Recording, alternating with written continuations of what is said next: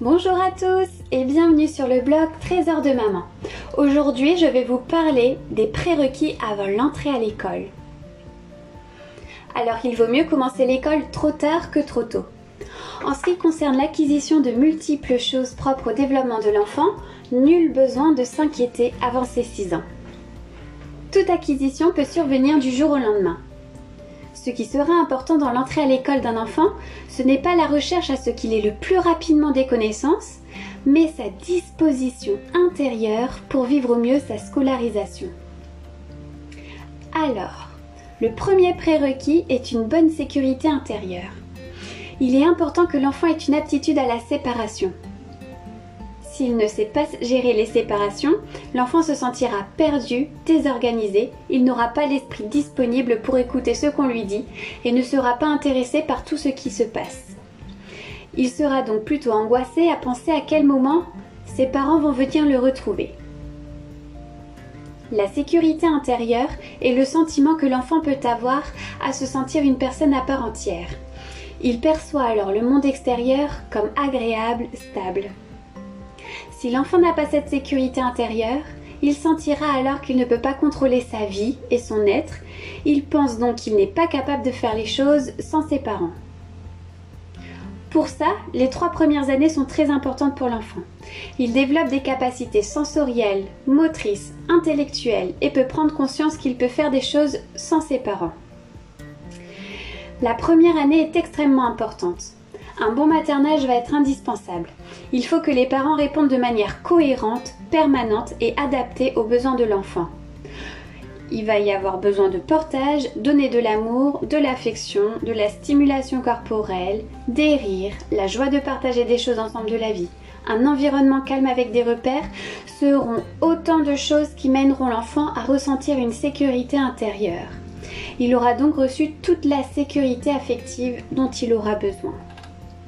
A l'inverse, si les parents sont incohérents et que l'enfant n'a aucun repère et qu'on ne répond pas à ses besoins, s'il ne reçoit pas d'amour, il reçoit le message que le monde est alors hostile. Également, pour que l'enfant ait cette sécurité intérieure, il est utile qu'il ait acquis la notion d'objet permanent. Cette notion intervient entre 18 et 21 mois. Avant cet âge, l'enfant ne comprend pas que lorsque les parents partent, ils sont ailleurs.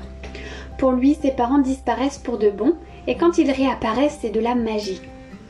L'enfant se prend alors pour Dieu, car quand il pleure ou quand il fait un mouvement de tête et perçoit son parent, pour lui, c'est lui qui l'a créé, pour lui, c'est donc de la magie. Mais l'expérience est aléatoire car il se rend compte vers 18 mois que ce n'est pas tout à fait ça. Il se rend compte que ses parents sont ailleurs et ont une vie indépendante de la sienne. C'est rassurant pour lui. Mettre un enfant à l'école à 24 mois, c'est juste, car il acquiert à peine cette notion d'objet permanent. Et s'il vient tout juste de l'acquérir, il pourra facilement perdre cet acquis, car les acquis des jeunes enfants sont très fragiles. Ce qui peut entraver la sécurité intérieure d'un enfant sera les premières séparations si elles sont vécues difficilement. Ça peut être par exemple un accouchement difficile, Également si les parents ont du mal à gérer eux-mêmes les séparations. Si par exemple aussi vous emmenez votre enfant à la crèche ou chez l'assistante maternelle et que celui-ci vous tourne directement le dos, ce n'est pas parce qu'il ne vous aime pas, mais parce qu'il a besoin de cet arrachage pour accepter la séparation. Rassurez-vous, si l'enfant attache beaucoup d'importance à son référent, les parents resteront de loin ceux pour qui l'enfant aura un attachement primordial. Ce qui peut également contraindre l'enfant à développer sa sécurité intérieure, c'est sa dépendance à ses parents, trop de changements dans l'enfance, comme des déménagements, surtout non expliqués, des modes de garde multiples, des circonstances dramatiques, décès dans la famille, fausse couche, deuil, dispute parentale, divorce, attente d'un autre enfant. D'ailleurs, cette attente du nouvel enfant peut ralentir l'aîné dans ses acquis et donc reculer l'entrée à l'école. Également, il peut y avoir l'indisponibilité affective ou de temps, l'incohérence, l'agitation et l'instabilité de l'entourage, les mauvais traitements, l'alcoolisme, la surprotection. Surprotéger son enfant revient à le rendre au contraire peu heureux et peu autonome. et la prolongation excessive de la période fusionnelle peut également contraindre l'enfant à développer sa sécurité intérieure. Le deuxième prérequis est une capacité à partager. Il est important que l'enfant acquiert une capacité à partager ses parents. Il est nécessaire que les parents sachent gérer les crises, sinon l'enfant sera amené à réclamer de l'attention et du coup il sera également à la recherche d'intention auprès de sa maîtresse d'école. Sa préoccupation sera alors de faire du bruit, parler n'importe comment, attirer l'attention.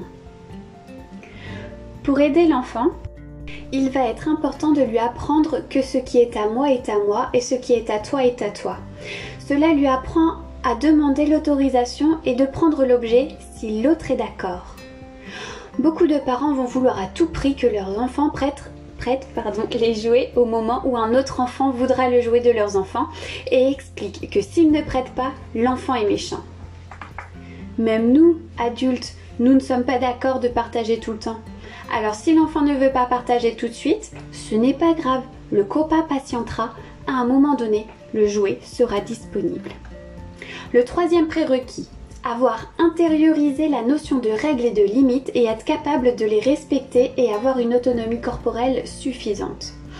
L'enfant doit savoir s'habiller et se déshabiller en partie, rester assis sans bouger et ne pas se déplacer durant un certain temps durant une activité. Et cela s'obtient progressivement car l'activité par exemple, comme le moment de la lecture, deviendra quelque chose d'agréable auquel l'enfant portera une attention particulière. Et l'effet de groupe y fait beaucoup.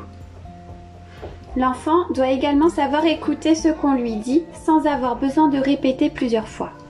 Il faut dire une seule fois la consigne complète.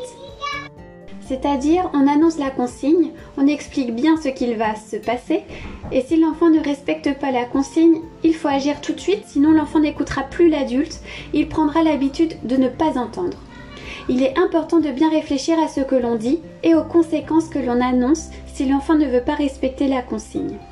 Ces dernières doivent avoir un intérêt et pour l'enfant et pour la collectivité. Il ne faut pas crier car l'enfant écoutera moins et il aura une notion négative du langage. Les personnes dont les, enfants écouteront plus les règles seront les personnes qui parleront calmement. L'enfant doit donc être capable d'attendre un minimum et d'accepter à renoncer à certains de ses désirs. Il n'est pas nécessaire d'occuper tout le temps son enfant. C'est aux parents de lui donner des moments à jouer ensemble et d'autres moments où il joue seul. En effet, il se peut qu'à l'école il se retrouve seul à la récréation pour jouer. Plus en général, il est important qu'une personne, enfant ou adulte, sache être à 50% seul et 50% entouré. Le quatrième prérequis est d'avoir acquis un langage suffisamment élaboré l'enfant est capable de faire des phrases bien construites, raconter une histoire en parlant de lui spontanément. On l'aidera alors en lui parlant bien, et ça depuis la naissance. On évite de dire Oh, tu as vu la meumeu pour parler de la vache. En profitant de chaque petit moment pour lui parler, ce qui l'aidera à acquérir le langage, ce sera les imagiers, lecture d'histoire, et en discutant après, en questionnant l'enfant. Les enfants aiment les mots. Ils doivent alors savoir comprendre les consignes et comprendre la succession des activités de l'école. Le cinquième prérequis est avoir acquis la propreté de soi-même, sans aucune contrainte. Un enfant apprend à être propre comme il apprend à marcher. Ce thème-là m'a beaucoup fait penser à la motricité libre. En effet, la propreté, ça vient tout seul. Seul le corps de l'enfant connaît ses étapes. Un jour, l'enfant se sentira naturellement gêné d'avoir fait ses besoins dans sa couche. La propreté peut venir du jour au lendemain. L'enfant voit ses parents aller aux toilettes, ses frères et sœurs ou copains faire leurs besoins. On peut lui expliquer une fois, mais ensuite on le laisse. En lui demandant de trop gros efforts alors qu'il n'est pas prêt, l'enfant peut développer des défauts et devenir agressif. Être propre de soi-même signifie l'acceptation à la séparation. Effectivement, se séparer de ses couches, c'est être capable de se séparer de ses deux parents. En laissant l'enfant vouloir devenir grand et retirer sa couche quand lui est prêt et le veut, c'est attendre que l'enfant veuille prendre des initiatives dans les domaines qui le concernent. Et les enfants ont besoin de sentir qu'ils peuvent également faire des choix. Le sixième prérequis est d'avoir développé avant l'entrée à l'école une capacité à jouer avec d'autres enfants et à faire des jeux symboliques. Durant sa deuxième année, l'enfant ne sait pas jouer avec les autres enfants.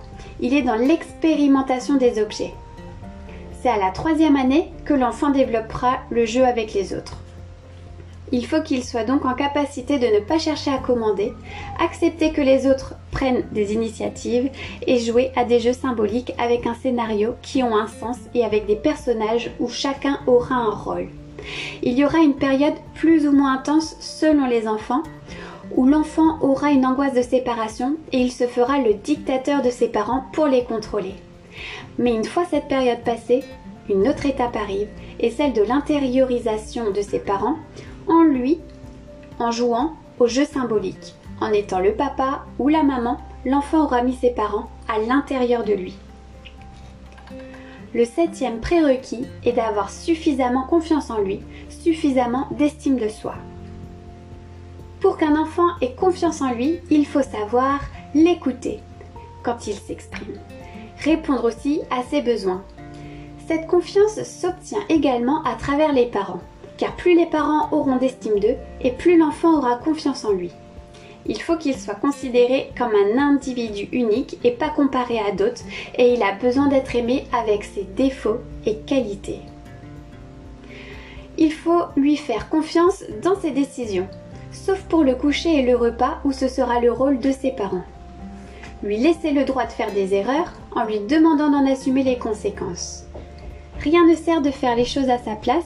Si l'enfant décide de monter sur une chaise par exemple, il faut le laisser faire, car c'est qu'il sait le faire.